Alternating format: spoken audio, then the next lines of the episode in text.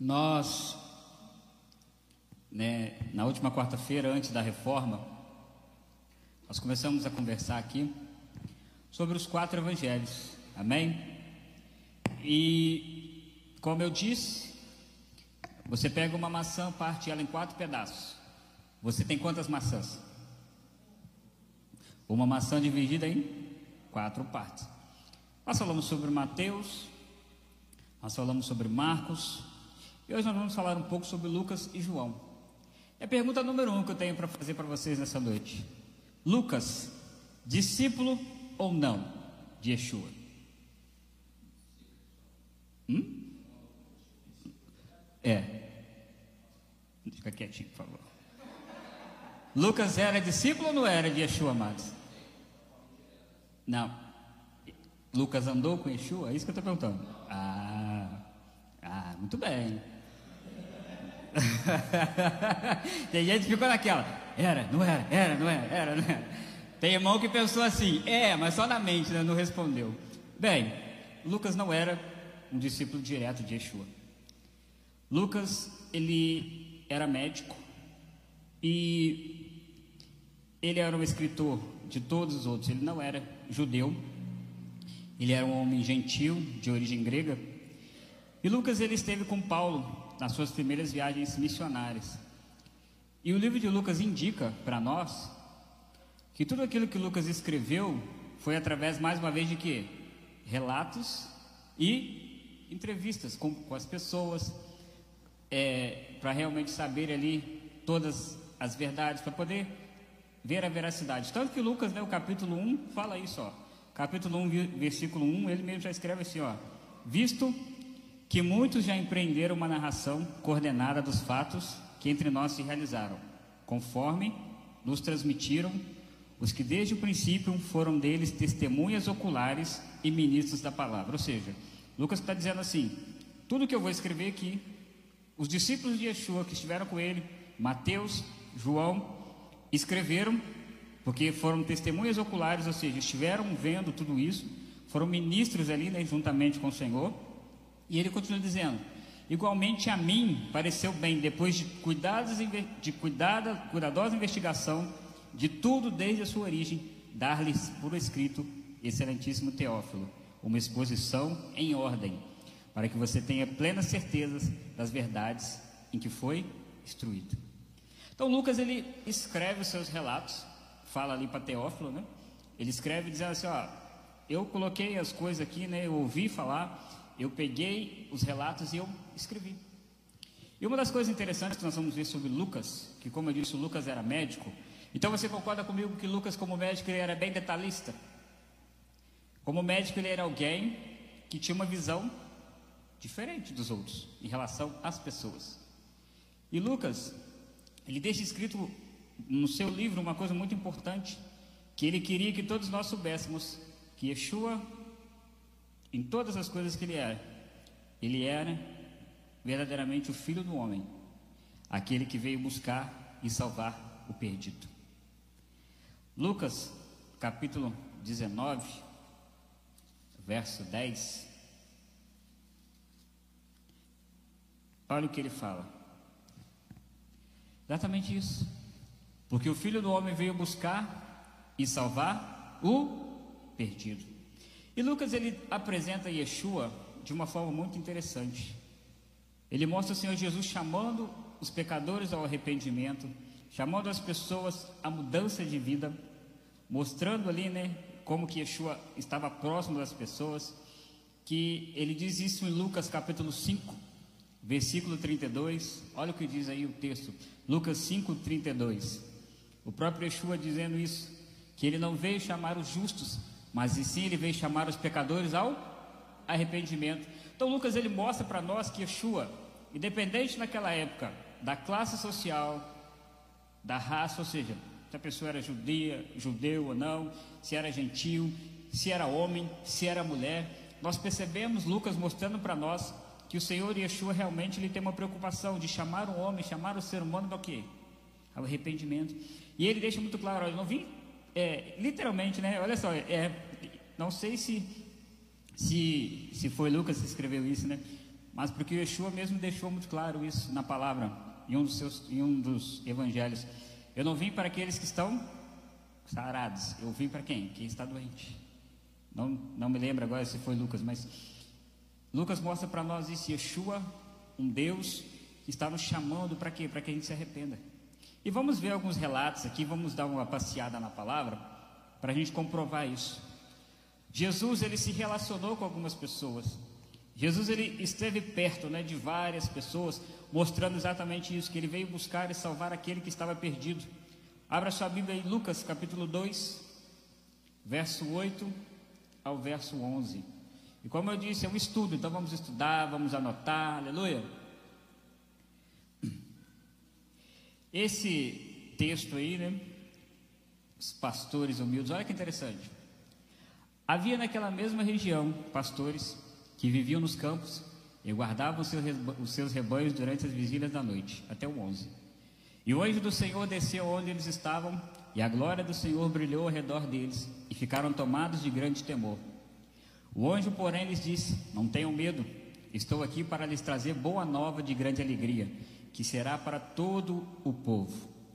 É que hoje, na cidade de Davi, lhes nasceu o Salvador, que é Cristo, o Senhor. Esse relato aqui é muito conhecido, né? Na época, né, né? Que nós já fomos libertos para a glória de Deus, né? Na época do dia 25 de dezembro, todo mundo se lembra dos pastores, né? Todo mundo se lembra da manjedoura, todo mundo se lembra disso. Mas esse texto nos mostra que o anjo do Senhor, né, vai lá até os anjos, dizendo eles, vai até os pastores, dizendo para eles: olha, se alegrem, porque vos nasceu um Salvador. Nasceu aquele que, conforme João Batista diz, diz depois, né? Que veio chamar o homem, chamar o ser humano para quê? Ao arrependimento.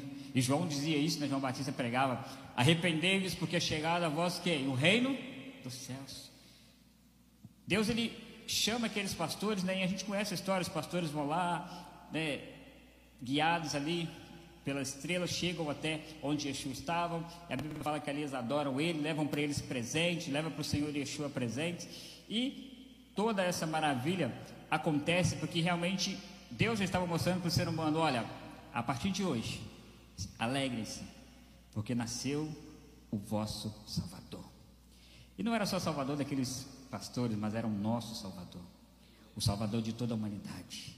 Olha o que, que Lucas mostra para nós, não importa se somos chocolates, né?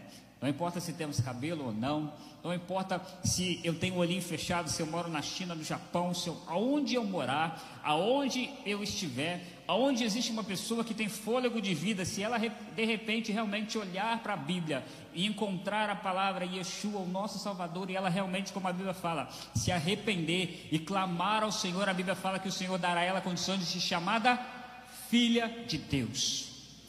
Você parou para pensar nisso como Deus é tão poderoso? Um homem, em todos os idiomas que você pode pensar, mas esse nome é um nome que tem poder para mudar histórias, chamar o homem ao arrependimento, não importa qual seja a raça, homens, mulheres, crianças, adolescentes, pessoas de idade. Ele veio para transformar a vida de qualquer um. Quando nós abrimos a boca e dizemos, Senhor, eu te aceito, Ele transforma dentro do hospital, dentro da prisão, dentro de casa, da pessoa na depressão, não importa como ela está, mas se ela realmente abrir os olhos e falar, Yeshua, a Bíblia fala que o Senhor vem, tira de nós todo o mal, nos limpa, nos lava, porque Ele veio mostrar para nós isso, eu sou um Deus que veio buscar quem está perdido. E é muito interessante pensar sobre isso. Alguém já se perdeu aqui na vida? Já se perdeu? Alguém já se perdeu? Os homens aqui, né, às vezes o GPS leva para um lugar que não deve. É, é muito ruim estar perdido, não é? É muito estranho. Eu, por exemplo, eu falo com a minha esposa, a Zona Norte, por exemplo, é um lugar que eu não vou muito. Mas, o Matheus talvez não, porque eu dirijo o dia inteiro Uber. Mas é muito fácil se perder na Zona Norte, para quem não conhece. Você entra numa rua, desce na outra, entra na rua, já está no bairro, está no outro. Aí você fala, Jesus, onde que eu estou? Porque, como eu disse, o GPS às vezes você joga, eu quero na rua tal. Ele te leva para um lugar, mas se você não conhecer, você vai. Aí você olha e fala assim: Meu Deus, eu não sei onde eu estou, que rua é essa, que bairro esquisito, onde que eu estou? Aí você fica naquele desespero, aquela sensação de: Meu Deus, onde eu estou? Eu preciso de ajuda. Aí os homens, como homens, né, fica naquela assim. Eu vou perguntar para alguém onde eu estou. Não, não vou não. Eu vou descobrir sozinho. a gente tem essa mania, né? Mas quando a gente está perdido, a gente fica desesperado. Meu Deus, vou mandar mensagem para alguém.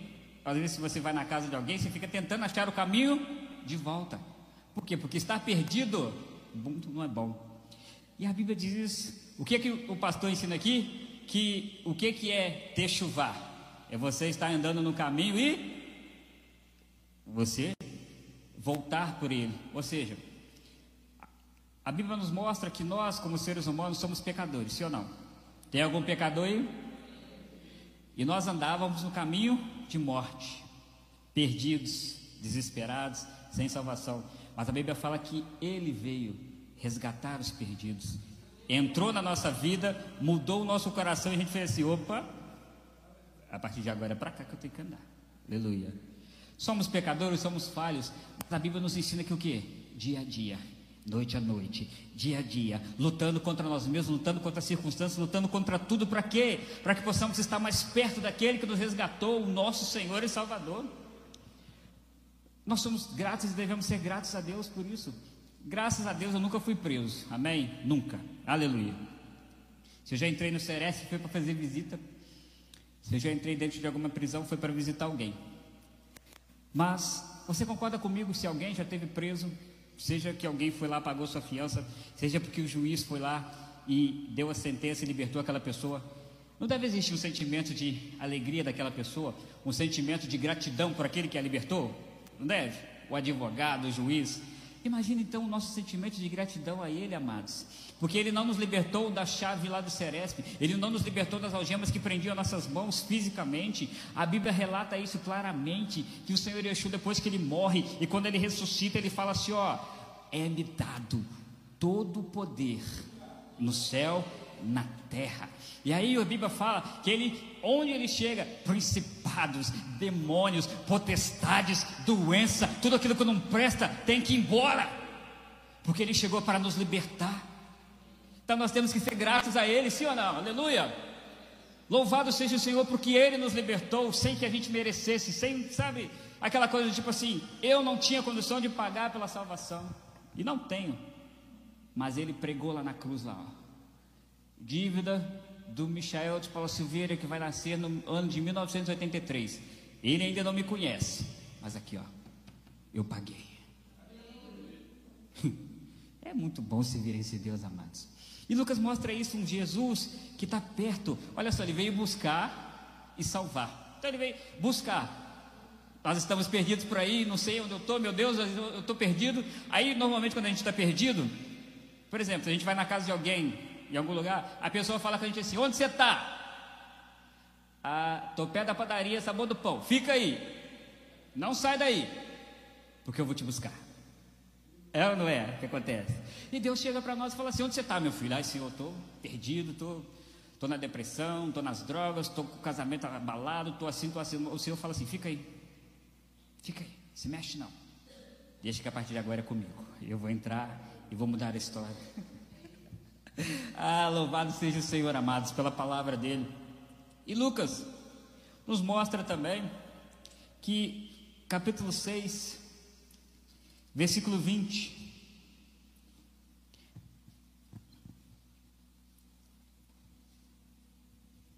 Yeshua falando para os seus discípulos isso, falou, gente, olha só. Vocês, né, o pastor já deu aula aqui sobre as bem-aventuranças, mas ele começa a falar, olha, Olhando para os seus discípulos, Jesus lhes disse: Bem-aventurados são vocês, os pobres, porque o reino de Deus é de vocês. Versículo 21. Bem-aventurados são vocês que agora têm fome, porque serão saciados. Bem-aventurados são vocês que agora choram, porque vocês um dia hão de rir. O pastor já explicou muito bem sobre o que são as bem-aventuranças, mas trazendo ela para nós, quem aqui, tirando a fome física, fome humana que nós temos, aleluia? Quem aqui tem fome às vezes de, de coisas na sua vida? Nós, seres, hum, nós como seres humanos temos fome de saciar às vezes o nosso desejo, fome de amizade, sim ou não? Fome de alegria, Nós temos fome, às vezes, e nós vamos tentando saciar essa fome de várias formas. Nós choramos, nós sorrimos, mas Deus está mostrando para nós: olha só, bem-aventurados são vocês que me servem, bem-aventurados são vocês que são resgatados por mim, que são salvos por mim, porque vocês vão ser saciados não apenas da fome física, mas como o Senhor fala: eu sou o pão da vida, eu sou a água da vida, eu sou aquele que um dia vou enxugar toda a lágrima dos olhos de vocês, vocês vão poder sorrir para toda a eternidade. Isso é maravilhoso, aleluia. Lucas também mostra, Lucas capítulo 7, versículo 12 isso aqui é muito maravilhoso. Eu quero só que você pense numa coisa comigo. Olha o que, que o texto diz. Ao aproximar-se do portal da cidade, eis que saiu o enterro do filho único de uma. Lei, de uma. Opa, peraí. Ele era filho único. E ela era. Significa que essa mulher não tinha mais ninguém. Significa que essa mulher havia perdido seu esposo e que agora o único filho, o único homem da casa que cuidava, que fazia as coisas, porque vocês sabem, naquela época a mulher trabalhar era bem complicado, não se podia. Ela realmente vivia né, na sua casa, cuidada pelo esposo, e agora o esposo faleceu, cuidada pelo filho, e além da dor, porque perder uma pessoa é ruim, imagina a situação daquela mulher como ela se virar. E agora, dentro de casa. Porque se você pensar e prestar atenção na palavra, Antigamente e até hoje, as pessoas doentes, as viúvas, são tratadas como que? Uma escória, pessoas que não têm valor. As pessoas não valorizam muito. É dificilmente você vai ver alguém que vai ali realmente cuidar daquela vida. As pessoas da própria família abandonam. Filhos, às vezes que o pai morre, ou alguém falece, some, desaparece, não está nem mais para a mãe. Você imagina nessa época. Aí a Bíblia diz que Yeshua se aproxima do portão da cidade e uma grande multidão da cidade ia com aquela mulher porque as pessoas tinham pesar dela. As pessoas, quando pessoas morrem, elas vão ali, né, dar os pêsames, elas tentam dar um consolo. Mas olha o que diz o versículo seguinte: Ao vê-la, o Senhor se compadeceu dela e disse: Não chore. Existem muitas pessoas que pregam as coisas às vezes e acham né, que Yeshua era um bobo, que Yeshua era um palhaço, porque ele fazia perguntas para as pessoas em situações como essa. Como, por exemplo, quando o cego estava ali clamando, ele chega e pergunta: O que, que você quer? Eu tenho entendido isso na Bíblia, que Yeshua não falava isso porque ele não sabia o que a pessoa queria, ele sabia muito bem. Mas muitas das vezes, e Deus ele está sempre perguntando para nós: e aí, qual a sua prioridade? O que, você quer que eu faça por você? Porque muita gente poderia fazer tantas coisas. Mas quando Yeshua chega para essa mulher e fala, mulher, não chore. Eu, pastor Mike, pensando, não sei se Yeshua chegou ali pertinho dela, ou se Yeshua falou um pouco mais alto, não sei. Mas com certeza algum, alguém ali deve ter olhado e falado assim, não chore, a mulher perdeu o marido, perdeu o filho, não chore. Mas olha que maravilhoso o próximo texto. Yeshua chegou, e a Bíblia diz que ele fez isso, ó, tocou no caixão, e os que estavam carregando pararam. Então Jesus disse: Jovem, eu ordeno a você, levante-se.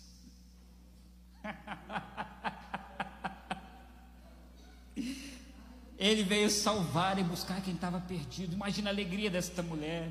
Imagina o alvoroço naquela cidade. Imagina aquele jovem, né? Tentando entender depois quando ele acorda, alguém chega para ele e fala: Rapaz, você estava morto, mas Jesus te ressuscitou.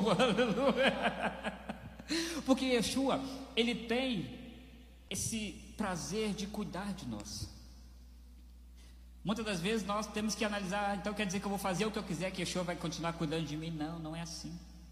Yeshua vem mostrar para nós que Ele é o Deus conosco, não é isso que fala essa palavra? Não é? Yeshua, Deus conosco, é isso. Um Deus que sabe e supre as nossas necessidades. João capítulo 15, verso 1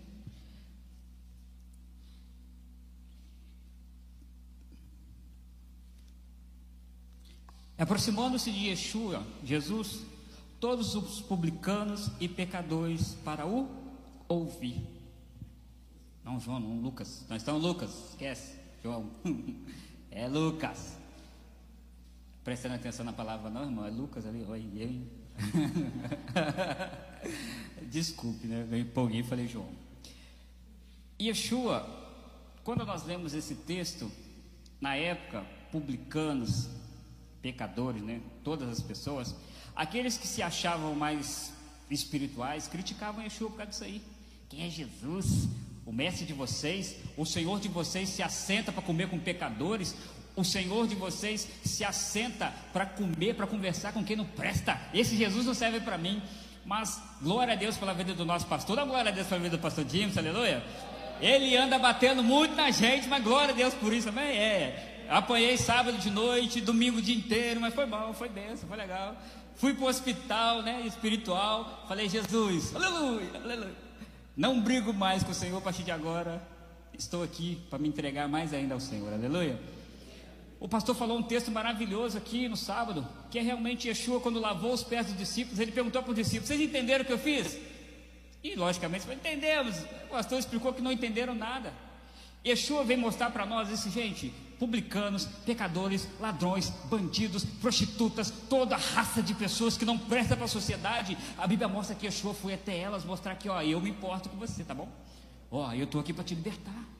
A gente conhece o texto da mulher samaritana, estava lá abandonada, a mulher que teve né, cinco maridos lá, prostituta basicamente, porque ela se relacionava com vários homens, a sociedade toda criticava aquela mulher, todo mundo olhava para lá atravessado, e está lá Yeshua no posto, lá sentadinho, lá, aleluia, glória a Deus, a mulher chega e fala assim, ele olha para ela e fala assim, bom dia. Samaritanos não conversam com judeus. Aí ele vira para ela e fala assim, se você soubesse quem te fala com você hoje? A água que você procura nesse poço aí é boa, mata a sede, limpa os rins, hein? É homens, aleluia, faz bem para o cérebro, mas a água que eu tenho para dar para você, essa água, você nunca mais vai ter sede. Fato é, nesse livro de Lucas, Yeshua mostra uma história de quem? Zaqueu. Zaqueu era o quê? Um publicano. Zaqueu era alguém mau. Zaqueu era alguém que roubava.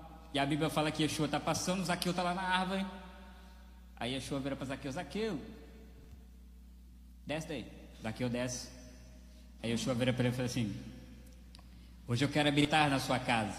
Aí Zaqueu, opa, beleza. E quando Zaqueu está na, sua casa, Zaqueu chama Yeshua e falou, Senhor, se eu, se eu pequei contra qualquer pessoa, eu vou ressarcir quatro vezes mais. Aí eu chego e falo assim: hoje chegou salvação a essa casa, porque um pecador se arrependeu. Sabe o que, que chama a presença de Deus para nós? É orar, é clamar, é jejuar, é cantar, é. Mas o que mais faz Deus entrar dentro de nós realmente se chama arrependimento. E não é remorso, não, sabe? Aquela coisa, ah, Senhor, me perdoa pelo que eu fiz. Não, arrependimento é você realmente parar, pensar e falar: Meu Deus, o que, que eu estou fazendo na minha vida? Me ajuda. E você realmente se arrepende. O detalhe do arrependimento é o que? Você passa para de fazer aquilo que você fazia e muda de atitude. Aí Deus fala assim: Aleluia, agora eu gostei dele, aleluia. E Deus ele deseja que a gente se arrependa, que a gente mude de vida. E Lucas capítulo 18, verso 15 e verso 16. Olha o que, que Lucas disse. Uma das coisas muito maravilhosas também, né? Traziam também as crianças a Jesus para que eles as abençoassem. Mas os discípulos, ao verem isso, os repreendiam. Jesus, porém, chamando as crianças para junto de si, disse: Deixem que os pequeninos venham a mim e não os impeçam, porque dos tais é o reino de Deus. Yeshua, na sua palavra, deixa muito claro para nós: ele fala assim: nós temos que ser como crianças para nós herdarmos o reino do céu. Yeshua então ele se preocupou, nós vemos aqui com a viúva, com os pobres, com as crianças, com os pecadores. Nesse no livro de Lucas também há uma das passagens que eu, pastor Mike, sempre falo sobre ela, que antes de falar sobre ela, né, aqui em Lucas está relatado a oferta da viúva Todo mundo lá tinha dinheiro, todo mundo ofertava, todo mundo dava o dízimo, Yeshua lá olhando. E aí Yeshua chega e fala assim: é, olhando para aquela viúva pobre, todo mundo deu o que tinha, mas essa mulher deu, todo mundo deu do que sobrava, mas essa mulher deu tudo o que ela tinha. Então nós olhamos na Bíblia que Yeshua observa todas as coisas. Nesse livro de Lucas nós vamos ver a passagem, como eu disse, que eu, pastor Maico, amo essa passagem. Eu dou glória a Deus quando eu leio ela. Eu fico pensando, meu Deus, Jesus realmente é poderoso, que é aquela passagem do Gadareno. Está lá Yeshua. Hum, vamos ao outro lado, vamos, discípulos. Beleza. Amados, é muito Deus, muito poder. Quando ele pisa, hum, aleluia. Ele nem falou, ele pisou, amados. Ele pisou na terra. Quando ele pisa, a Bíblia diz que aquele homem que outrora, outrora, estava acorrentado, andava nu, endemoniado.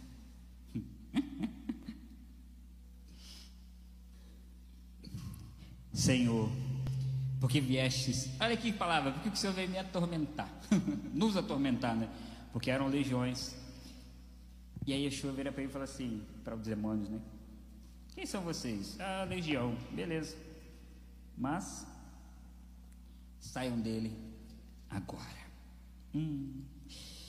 Eu amo demais esse texto porque eu vejo quanto Deus é poderoso, nosso Senhor Jesus, a palavra dele, né? O nome dele tem poder para mudar a nossa história, mudar as circunstâncias, para fazer coisas grandiosas. Há esse relato em outros livros também, né? mas a gente pensa que Lucas ele realmente mostrou um Deus que está próximo das pessoas. E agora, a gente vai falar um pouquinho sobre João. João, esse homem foi bem-aventurado. João ele foi testemunha ocular. O que, que significa isso? Ele viu, ele esteve presente, ele captou, né? Como o pastor falou aqui outro dia, ele viu tudo que estava próximo. João ele foi tão maravilhoso e tão amigo de Yeshua que a Bíblia fala que o próprio Senhor Yeshua deitava ali, ó, se recostava nele às vezes para descansar. Em vários episódios da Bíblia, onde as coisas eram mais íntimas, quando Yeshua precisava dos seus amigos mais próximos, ele chamava quem? João. Então nós vemos que João ele tem é, uma veracidade naquilo que ele vai escrever e ele tem propriedade para escrever. Por quê? Como eu já falei, uma coisa é falar de, uma coisa que você viu, eu vi, eu estava lá, aconteceu assim assim. Outra coisa é você falar de uma coisa que você ouviu, eu ouvi o que fulano falou, ele falou isso, isso, isso. e outra coisa é você falar de uma coisa que você não foi, não estava lá, não viu, você está imaginando.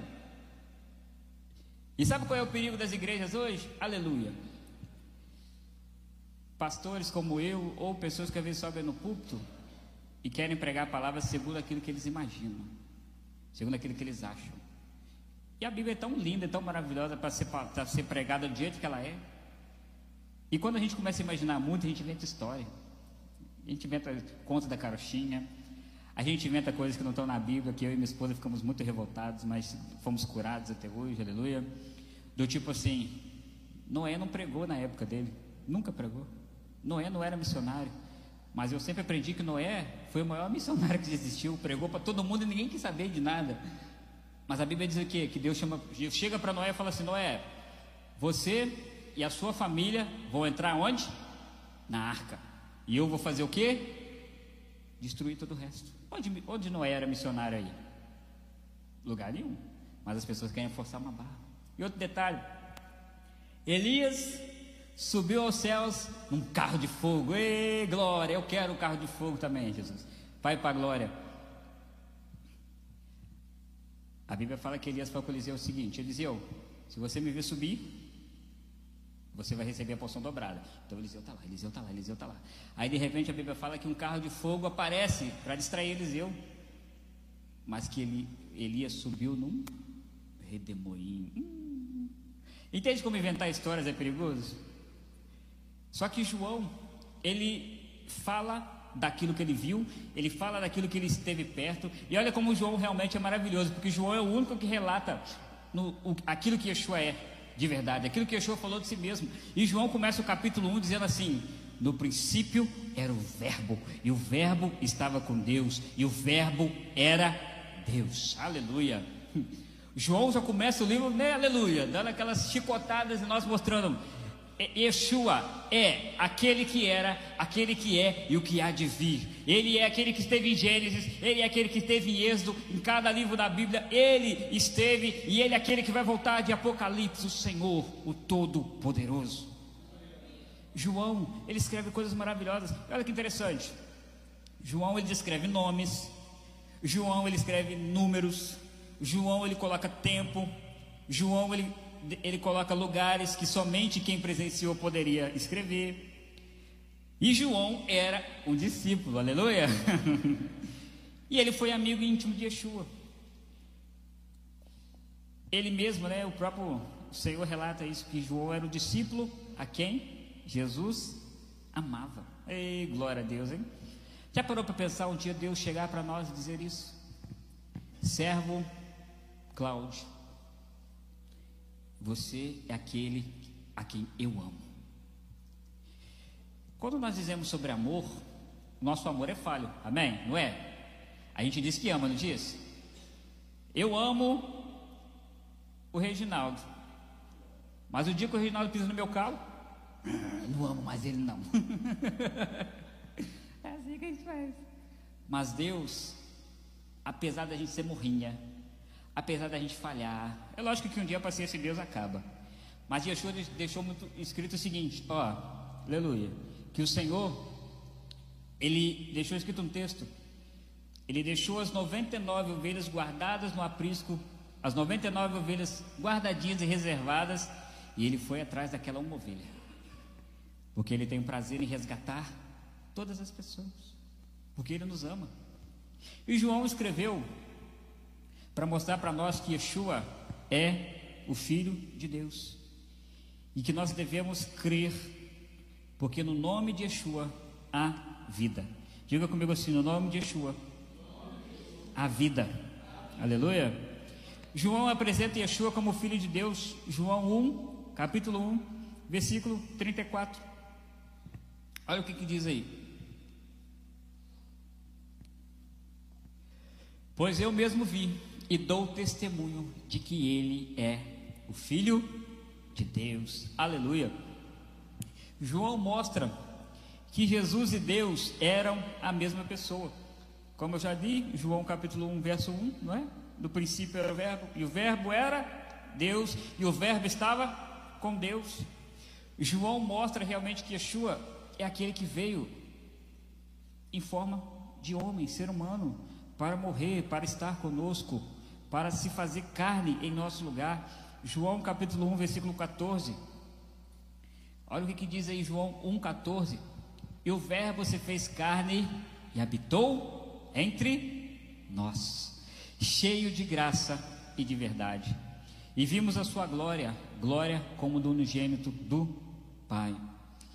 Quando eu, eu paro para pensar sobre isso, Yeshua realmente teve essa carne aqui como nós temos, Yeshua teve o sangue circulando no seu corpo. Yeshua sentiu fome, sentiu sede, sentiu sono, sentiu cansaço. Eu fico imaginando uma cena. Vamos pegar um rei aí. Vamos pensar hoje, uma das maiores potências do mundo ainda é a Inglaterra, né? Assim, no quesito reinado, né? Nós admiramos lá o que eles têm lá, né? A rainha, o rei, o príncipe, aquela forma de governo. O que Yeshua fez foi mais ou menos o seguinte: é como se um rei realmente da Inglaterra ele deixasse a sua coroa, ele deixasse a sua roupa e ele passasse a se vestir como um plebeu, né, como uma pessoa comum, na casa de uma pessoa comum, comendo o que uma pessoa comum come, sujeita a tudo que uma pessoa normal se sujeita, somente para mostrar que ele está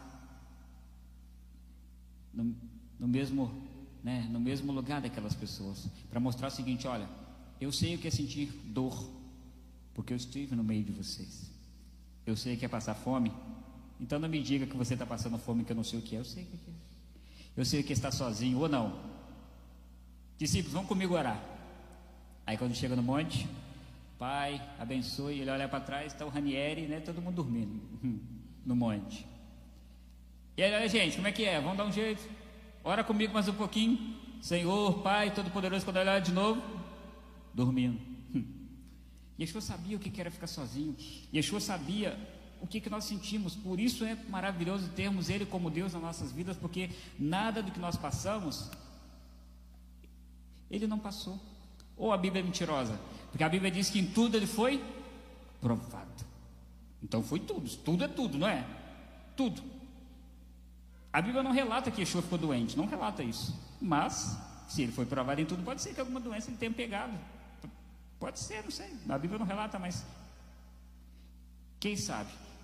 O mínimo de uma doença que ele pode até não ter pego, mas que a dor que ele sentiu naqueles cravos, a dor naquela cruz, meu amigo, foi maior do que qualquer outra, foi, com certeza.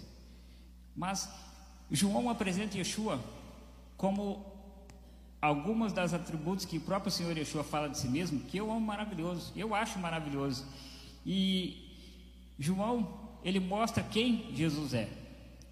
Olha só, eu já preguei até um dia sobre isso aqui, mas vamos passar rapidamente para você relembrar. João 6,35. Eu quero ler e quero que você leia comigo para você dizer em voz alta quem que Yeshua é. Amém? Nós vamos ler juntos. João 6,35.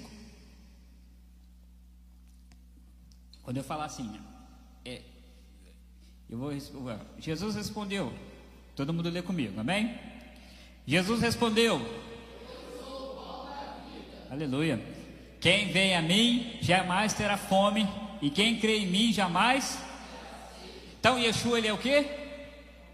O quê? Qual é o, o alimento mais básico do ser humano? Qualquer lugar do mundo que você for, seja com farinhas diferentes, seja com fermentos diferentes, mas todo lugar do mundo conhece o pão. Então Yeshua mostra para nós que ele é o pão. Ele mostra para nós que ele é o básico da vida do ser humano, amém? Você precisa do básico todo dia de manhã. Qual que é o básico? Yeshua. Ele fala também, João capítulo 8, versículo 12. Diz para mim o que está escrito aí, aleluia. Vamos ler. João 8, 12. De novo, Jesus lhe falou, dizendo: Eu sou, eu sou. Preste atenção numa coisa. Ficou bonito aqui a igreja? Amém? Ficou bonito? Vocês gostaram? Mas olha só que interessante. O nosso pastor, a gente conversando, nós pensamos o seguinte: pela essa questão né, da iluminação, de tudo que nós fazemos aqui, a luz é necessária. Porque quando você está no escuro, você consegue enxergar? É, é, engraçado o ser humano, né? Não sei se vocês acontece isso, mas é engraçado. A gente que acostuma com a nossa casa, por exemplo, de noite, eu não sei se você já fez isso, andar pela casa de madrugada no escuro. Muita gente faz isso, porque já conhece do seu ambiente, né? vai andando de madrugada no escuro, mas não é bom não. Tropeça aqui, bate o pé ali. Mas quando nós estamos no escuro, nós precisamos de quê? De uma luz. E olha o que Show nos mostra. Você está no escuro, você acende um fósforo, um fósforo já te ajuda, não já? Mas o fósforo apaga rápido. Você está no escuro, como aconteceu domingo aqui, acabou a luz, tudo. Se a luz não tivesse voltado, pega-se uma vela e acende. Por quê? Porque a vela no meio da escuridão ela brilha. Mas Yeshua está mostrando para nós o seguinte, gente, deixa eu dizer uma coisa para vocês. Eu sou a luz do mundo. Eu não sou uma lanterna, eu não sou uma vela, eu não sou um farol. Eu sou e brilho muito mais do que o sol. Porque o sol ilumina o mundo todo, não ilumina? Yeshua é muito mais forte do que o sol. E ele vem mostrar para nós assim: está no escuro. Fica aí que eu vou te salvar, vou te resgatar. Lembra-se? Ó, a luz. Ou não foi ele que disse, né, no livro de Gênesis: haja luz. Eu não sei nessa noite que você precisa, mas eu quero profetizar na sua vida nessa noite que tudo aquilo que você precisa, que haja luz na sua vida. Que haja luz para você entender quem Jesus é realmente para nós, amados. E olha que ele fala: quem me segue não andará em trevas, pelo contrário, terá a luz da vida, aleluia, vida eterna. Olha o que Yeshua é também, João 10, 9. João capítulo 10, verso 9, ele diz para nós uma coisa muito poderosa. Leia comigo, eu sou, eu sou. Se alguém entrar por mim, será salvo. Entrará, sairá e achará pastagem, aleluia. Yeshua mostra para nós, meu amigo, você está perdido, você está procurando porta, você está tentando encontrar um caminho que você não acha. Peraí, vem cá, olha para mim. Eu sou o pão que alimenta, eu sou a luz que te guia, melhor ainda, pega da maçaneta e abre, porque eu sou a porta. E do outro lado você não vai encontrar qualquer coisa, não, meu amigo. Vai ter pastagem, campos verdes, paz e shalom para você. Mas a gente fica ali desesperado. Senhor, onde que está a porta, meu Deus? Eu não acho a porta, aleluia. Olha o que Yeshua falou também. Yeshua, João capítulo 10, verso 11, aí pertinho. Olha o que, que diz aí. João 10, 11. Eu sou, nós vamos ler aqui, aleluia. Eu sou, eu sou. E ele diz o seguinte: o bom pastor dá a vida pelas suas ovelhas. Eu não sei se você já teve esse episódio, né? Eu que gosto muito de às vezes ler e pensar, como um pastor guia suas ovelhas. Os pastores estão guiando as suas ovelhas ali, e há momentos que o lobo vem. E humanamente falando, vamos ser sinceros, você encara um cachorro raivoso aí, esses cachorros bravos aí, você encara? O lobo é muito pior. O lobo é muito pior do que um cachorro bravo. E o que que Yeshua está mostrando para nós? Que o, o bom pastor ele é tão amável, cuida tão bem das suas ovelhas, que se em algum momento um lobo qualquer bicho vier contra as suas ovelhas, ele chega ali, não, aqui não. As minhas ovelhas não. Ou não foi assim com Davi? Davi só lutou com o gigante Golias, porque ele mesmo falou assim: ó, que é isso, Saul? Golias, três metros? Deixa eu pensar. O leão, dois metros alguma coisa. O urso, quase três. Vir Golias. Vir que não vai ser muita diferença. Por quê? Olha o que, que o Senhor mostra para nós: o bom pastor, Yeshua, o nosso bom pastor, foi aquele que deu por nós, pelas suas ovelhas, aleluia. Louvado seja o nome dele por isso. João capítulo 11, versículo 25. Então Jesus declarou: Eu sou. Quem crê em mim, ainda que morra, viverá. Esse episódio é um episódio conhecido. Marta, né? Marta e Maria, Lázaro, morto já há quatro dias. Chama Yeshua, chama Yeshua, chama Yeshua, Yeshua não vem. No quarto dia ele vem. Por que, que o senhor veio? Se o senhor tiver, aliás, por que, que o senhor demorou? Se o senhor tivesse aqui, meu irmão não teria morrido. Aí Yeshua fala assim: calma, eu sou a ressurreição e a vida. Ainda que Lázaro talvez não ressuscitasse fisicamente, um dia ele ia ressuscitar comigo na glória, né? Quando eu voltasse para buscar. Mas, como eu sou Deus, onde ele está? Está ali. Tira a pedra. Tira a pedra daí. Aí Yeshua chega e fala: Então, Lázaro, vem para fora. Eu acho que Yeshua não era eu, não, assim, igual a gente costuma dizer, né? Escandaloso e fica gritando. Eu tenho para mim, assim, o pastor quer rolar Yeshua na grama, que ele faça isso, aleluia. Mas eu quero chegar na eternidade, sentar e falar assim: Yeshua, prega para mim. Deixa eu ouvir como é que o senhor faz. Prega para mim ouvir o cadinho. Isso é muito bom escutar Yeshua pregando. Embora já vou estar salvo já, mas Senhor, conversa comigo da palavra, fala comigo alguma coisa, porque Yeshua deveria ser tão doce conversando. Eu não acredito que Yeshua chegava e falava assim, nome de sair dele, não. Acho que Yeshua chegava assim e falava assim: O que você quer que eu faça com você? Eu quero ver. Então veja. Acho que Yeshua era bem calmo, sabe? Eu, eu penso isso, que ele era bem tranquilão. A gente gosta de ficar gritando, ficar rodando, fazendo essas coisas todas. Mas Yeshua ele era bem assim, eu acredito, sabe? Oh meu Deus, por que ninguém gravou um DVD naquela época? Né? Se a Bíblia está aqui até hoje, podia ter alguma, alguma coisa gravada, né? Vai que existia alguma coisa assim, né? Que Yeshua como fazia antes. Devia ser muito bom assistir Yeshua. Devia ser muito bom, como os discípulos, como João, por exemplo, que estava assim perto. Amados, imagina o que, que João não viu, não viveu. A experiência de João ter Yeshua sentado, deitado no seu colo. É, a mestre. que isso? Yeshua. E é isso, bom demais, hein? Yeshua acordando. Imagina, eu fico pensando nisso. O pastor quer rolar com ele na grama. Mas imagina João Batista e Yeshua dormindo e João olhando assim. E é, Salvador nem ronca, aleluia. Umas coisas engraçadas, mas deve, devia ser isso. Os homens olhando e falando assim: gente, não pode ser o Salvador. Como pode uma pessoa tão humilde? Porque a Bíblia fala que ele era humilde. Como pode ser uma pessoa tão boa, uma pessoa tão singela, uma pessoa que se preocupava com todo mundo? Como pode ser esse Salvador? Mas essa é a figura dele. Como diz o pastor aqui: amar pessoas, amar a Deus e cuidar de quê? De pessoas, servir as pessoas. Ele veio para isso. Servir as pessoas. Olha o que, que ele diz para a gente caminhar para o final, João capítulo 14, verso 6. E os textos que a gente costuma dizer, mas Jesus respondeu: Eu sou o quê? Ninguém vem ao Pai senão. Eita glória! Jesus está mostrando o seguinte: falou, gente, eu ainda vou trazer uma mensagem sobre isso, que outro dia eu fiquei pensando nesse texto, um tema que o Senhor falou no meu coração, que é o seguinte: muitas estradas, um só caminho. Porque as pessoas dizem que ali vai para Jesus, ali você alcança Deus, aqui chega a Deus. Não, não, não. Senhor falou: ó, se não for por mim, se não for pelo meu nome, se não for pela minha presença, se não for por mim, você não vai chegar ao Pai nunca. Você pode tentar, pode fazer o que você for, mas não vai chegar. E olha o que, que ele fala: eu sou o caminho, eu sou a verdade e eu sou a vida. Aleluia. E o último texto, João capítulo 15, verso 1. Yeshua dizendo para nós: hum, Eu sou a videira e meu pai é o lavrador. E depois a gente vai continuar ainda fala assim: todo ramo que está em mim e dá fruto, o pai vai lá e poda. Mas todo ramo que não está em mim, o pai vai e joga no fogo. E sabe o que, que Yeshua fala aqui nesse texto? Ele está dizendo mais ou menos o seguinte: você pode pregar bonito, você pode falar bonito, você pode viver uma vida aparente para as pessoas, você pode as pessoas acharem que você é alguma coisa, você mesmo se achar. Mas deixa eu te ensinar uma coisa: se você não estiver em mim, você não é nada.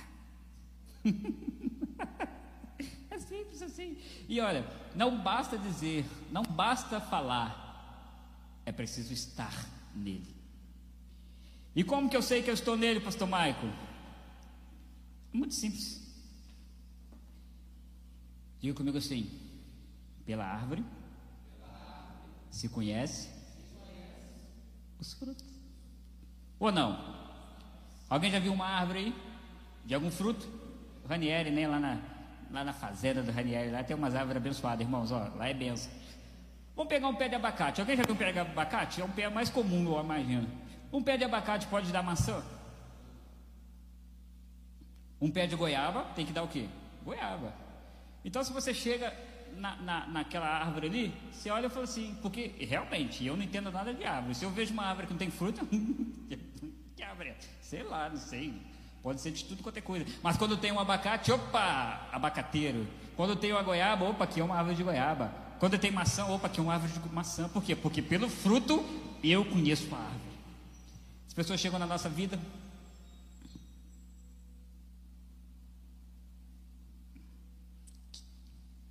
é servo do Senhor. Por quê? O jeito de falar é diferente, o jeito que trata a família é diferente, o jeito que se porta na sociedade é diferente, o jeito que ele conversa e ela conversa é diferente. Existe uma coisa nele ali, eu não sei o que é, não, mas tem um negócio diferente na vida dele. Aí as pessoas chegam para você e falam assim: O que, você é? Você é crente? Sou. Hum, aleluia. Bem que eu vi que tinha uma coisa diferente em você. Por quê? Porque pela árvore pelo fruto você conhece a árvore. Então nós temos que ser frutíferos para o Senhor, para que as pessoas vejam em nós o Senhor através das nossas vidas. Então, amados, isso aí é um resumo dos quatro evangelhos, porque tem muita coisa a ser falada sobre esses evangelhos maravilhosos, mas eu quis trazer essa, essa, essa lição, como eu disse, que eu dei para os adolescentes lá em cima, que foi muito gostosinha. Espero que vocês tenham sido abençoados, amém? Aleluia! Espero que vocês tenham aprendido um pouco mais e é isso. Agradeço a oportunidade. Em nome de Yeshua, aplaudo o nome do Senhor. Aleluia.